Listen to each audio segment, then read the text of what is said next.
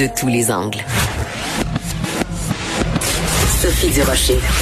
Elle aura toujours le dernier mot. Même si vous parlez en dernier. Vous écoutez On n'est pas obligé d'être d'accord.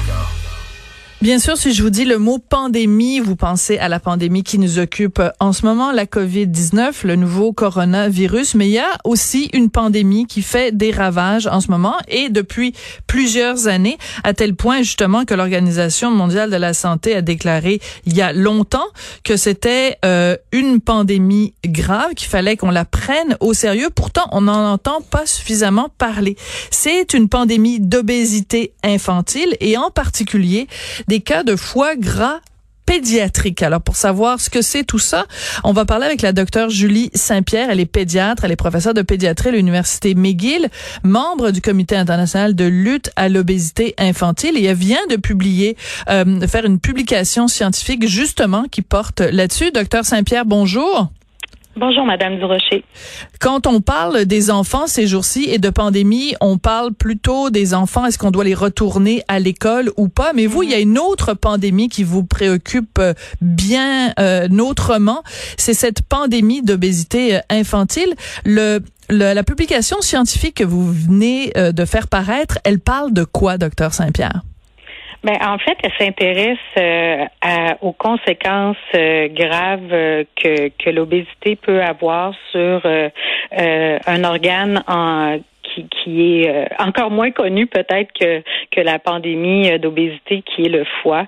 Euh, ça fait déjà quelques années qu'on sait qu'il peut y avoir des atteintes au niveau du foie des enfants qui souffrent d'embonpoint ou d'obésité, mais euh, très peu de groupes s'étaient intéressés à voir quelle, quelle était la proportion. Autre chose qui est arrivée dans les deux dernières années, c'est que les critères de sévérité pour apprécier la qualité du foie chez les enfants ont changé. Mhm. Donc, euh, nous, on s'est intéressé au centre d'excellence euh, en obésité infantile de la Fondation des Étoiles, à savoir euh, est-ce que les, les enfants qui sont référés chez nous, les enfants, les adolescents, ont souffrent d'abord euh, de cette euh, cette entité qui est un, un, début de foie gras et euh, bien sûr de, de, voir avec les nouveaux critères diagnostiques si la proportion était importante. Et à notre grande surprise, ben 42 des des enfants qui étaient référés chez nous souffraient d'un début de maladie de foie gras. Le foie gras, c'est important de savoir que c'est maintenant la première cause de greffe hépatique chez l'adulte.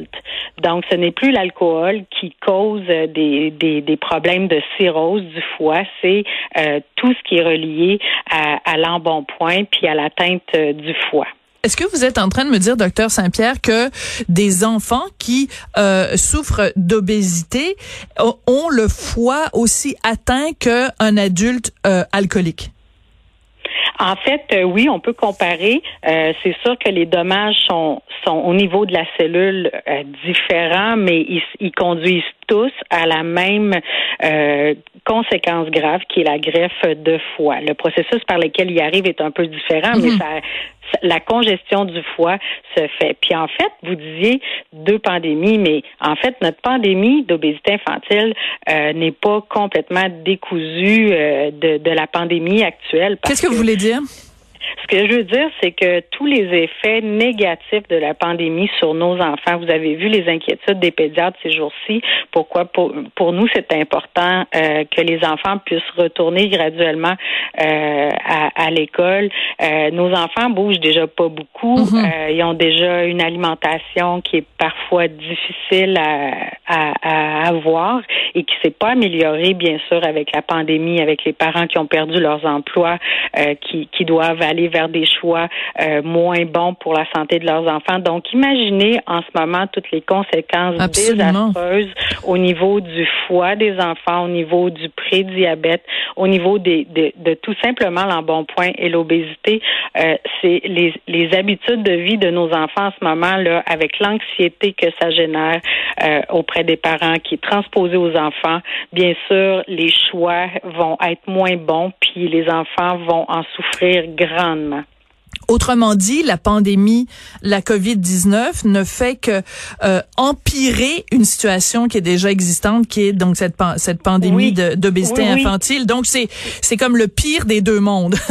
Absolument, c'est désastreux. Puis, puis je, je pense euh, je pense à toutes les autres problématiques pédiatriques aussi, mais mais si on regarde que celle-là qui, mm-hmm. qui, est un peu mon dada depuis toujours, euh, c'est c'est pas juste moi là en ce moment, c'est c'est aussi la Fédération internationale d'obésité, c'est c'est euh, les Nations Unies, c'est l'OMS. En ce moment, tout hmm. le monde est inquiet de voir les effets désastreux. La coalition euh, sur la problématique du poids au Québec, euh, depuis le début de la pandémie, tente d'aider par différents messages au niveau des réseaux sociaux comment on peut arriver à garder garder un certain niveau de santé à travers tout ça? Hmm. bien sûr qu'on est inquiet et, et on, on, aura éventuellement à en payer le prix. Souvenez-vous qu'à l'automne, on était dans les médias euh, beaucoup à, à, parler du déclin de l'espérance de vie pour la première fois au Canada de nos enfants de trois ans qui était euh, qui était publié par euh, l'OCDE. Ben là, euh, imaginez là à quel point on, on risque d'accélérer la détérioration de la santé de nos enfants pour le futur. Excusez-moi, je, suis comme estomaqué, docteur Saint-Pierre. Êtes-vous en train de me dire, donc, vous dites à l'automne, on parlait de, du déclin de l'espérance de vie qui normalement est toujours en progression, donc là, elle stagnait ou elle descendait, et que là, cette pandémie actuelle, la COVID-19, pourrait encore plus être dommageable, c'est-à-dire que l'espérance de vie des enfants de 2020 serait encore euh, diminuée à cause de la COVID? Il y, a, il y, a, bien des chances que ça arrive, puis l'UNICEF en a parlé également il y a deux semaines.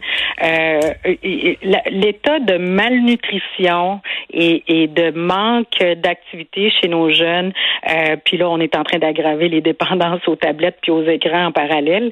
Donc imaginez euh, tout l'impact déjà euh, qui va s'ajouter à, la condition qui était déjà vulnérable de nos enfants.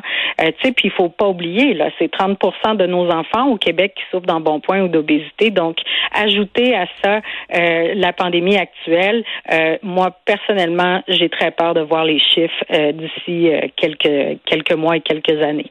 Euh, quand le ministre Robert a annoncé le retour euh, en classe, euh, il y a une, une information qui m'a vraiment surprise. On a dit il y aura pas de cours d'éducation physique. Qu'est-ce que vous en pensez, vous, docteur Saint-Pierre?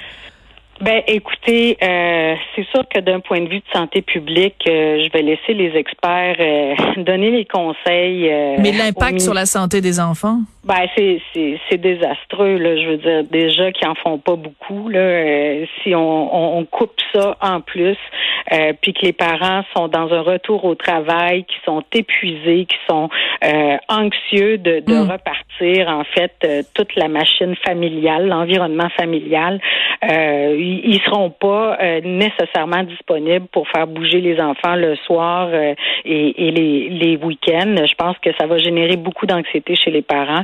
Donc, euh, c'est sûr que de ne pas les laisser bouger. Il y a des façons de bouger. Si on est capable de distancier les enfants dans une classe, puis, puis ça, bon, beaucoup de nous avons encore un petit doute là-dessus. Mm-hmm. donc, c'est sûr, c'est sûr que on peut faire bouger des enfants dans une dans une cour d'école euh, moi, je ne vois pas la pertinence d'une telle euh, recommandation, mais, mais bien sûr, euh, je suis biaisée de par, de par mon travail. Je comprends. Vous nous avez rappelé un chiffre qu'on a tendance à oublier, docteur Saint-Pierre, mais heureusement que vous êtes toujours là pour nous le rappeler, ce chiffre-là, qui est absolument effarant, là. 30% des jeunes au Québec qui souffrent d'obésité. 500 000 enfants, 500 000 enfants au Québec, dont dont on a une, santé cardio-métabolique qui peut être altérée, donc qui va nuire à la, à la vie d'adulte, qui va, qui va amener d'autres troubles métaboliques en vieillissant. Donc, euh, oui, le foie gras, c'était important de, de, de, de, donner des chiffres plus précis et, et là, de, de susciter aussi la, la curiosité des autres mm à travers le monde pour qu'on puisse partager, euh, bien sûr, à, à la lumière de tout ça, des nouvelles recommandations Ce qu'on veut, c'est que ces enfants-là soient pris en charge plus rapidement, qu'il y ait des programmes qui soient mieux adaptés. Mhm. Euh, heureusement, on a, euh, je veux dire, c'est malheureux, là, la pandémie qui, qui nous touche tous. Euh, c'est d'une tristesse, c'est c'est c'est catastrophique pour notre société québécoise. Mais on a la chance qu'on a une ministre qui euh, a quand même une grande ouverture à la proximité des soins puis aux saines habitudes chez les enfants. Docteur McCann, euh, euh, Madame McCann. Oui, oui, Madame McCann, puis puis ça, elle a elle a été d'une grande écoute à l'égard de la problématique euh, qui, qui touche la clientèle euh, pédiatrique en ce moment. Puis euh, je suis certaine que qu'elle pourra s'y attaquer éventuellement. Euh, c'est sûr que là, dans, dans, dans le contexte actuel, je pense qu'on ils ont bien d'autres chats à fouetter, euh, mais, mais, mais je pense que c'est une préoccupation qui est très importante pour eux, qui voit venir aussi le train là, qui va nous frapper éventuellement avec tous les coûts de santé que cela va engendrer, puis qui va s'ajouter à, à ceux qui sont déjà présents. Puis- Il y a des solutions. Oui. Alors, parlez, parlez-nous-en, parce que bon, on aimerait bien quand même euh, terminer cette entrevue sur une note euh, positive. Donc, les solutions, ça pourrait être quoi de, de Ben, les solutions, elles sont multiples. Elles ont toutes des effets euh, différents sur euh, sur le résultat qu'on souhaite, c'est-à-dire améliorer la santé des jeunes. On n'est pas, euh, on n'est pas, euh, on le sait très bien, euh, c'est interdit même d'aller vers des diètes chez les enfants. Euh, ce qu'on veut, c'est qu'ils qu'ils soient, qu'ils grandissent dans un esprit sain, c'est-à-dire qu'ils puissent bouger, qu'ils puissent bien dormir, qu'ils puissent bien se nourrir, qu'ils puissent bien sûr se, se faire plaisir à l'occasion. Puis ce que l'OMS et nos grandes sociétés internationales en obésité nous proposent et que ce, ce qu'on- fait, nous, avec l'approche 180 depuis euh, plusieurs années, c'est de vraiment travailler en équipe multidisciplinaire avec les nutritionnistes, avec avec euh, des, des kinésiologues, avec euh, des infirmières cliniciennes, euh, avec aussi euh, des euh, psychologues ou travailleurs sociaux parce que ça touche tout le monde, mais ça touche bien sûr plus les enfants qui sont plus vulnérables. Donc, de vraiment accompagner intensivement ces familles-là. Souvent, c'est une question de compétences euh, culinaires. Des fois, c'est une euh, question de ne pas assez bouger. Euh, parfois, c'est une problématique de dépendance à des jeux vidéo. Donc, chaque plan d'intervention doit se faire auprès d'une famille selon les problématiques qui ont été, été identifiées. Puis ça, on sait que ça peut marcher jusqu'à 80 de taux C'est de énorme. succès. C'est énorme. C'est énorme. Puis Mais- il y a d'autres sociétés qui l'ont fait en Suisse. Ils ont eu jusqu'à 90% de taux de succès. Donc, on sait que c'est l'avenir. Puis tout ça se fait dans des soins de proximité. Se fait, on, on en parle beaucoup de prévention, être près des gens. Oui, euh, on a besoin des programmes scolaires, on a besoin, euh, mais il y a une grande responsabilité qui revient à, à l'éducation de nos familles, de nos parents, les accompagner à, à faire de meilleurs choix. Puis ça touche beaucoup nos familles immigrantes au Québec, puis ça, euh, entre autres dans la publication Le Bien Oui, vu, vous y là. faites référence. Oui. Alors, ben, écoutez, ce qu'on retient surtout, c'est que euh, bon, ce chiffre-là, 30% des, des jeunes québécois qui souffrent d'obésité, et la situation actuelle, cette pandémie, qui ne fait euh, dans certains cas que empirer, parce que bon, évidemment, euh, manque d'exercice, inertie euh, devant devant les, les les jeux vidéo et autres. Et euh, jumelé à ça une moins bonne alimentation, alors que ça devrait être le moment justement où on s'alimente le mieux. Ben les conséquences économiques font que c'est pas toujours euh, possible. Merci beaucoup d'être venu nous parler aujourd'hui, docteur Saint-Pierre, puis euh, continuer de- d'alerter euh, les autorités et de nous alerter nous aussi. Euh, c'est important de le faire. Merci. Docteur euh, Julie Saint-Pierre, qui est donc pédiatre et professeur de pédiatrie à l'Université McGill. Après la pause, ben écoutez, euh, l'importance en cette époque de pandémie de la du journalisme scientifique. On va parler d'un d'un article du magazine Québec Science publié en octobre 2019. C'était quoi le titre? Êtes-vous prêt pour la prochaine pandémie? On peut dire qu'ils étaient assez visionnaires. Merci.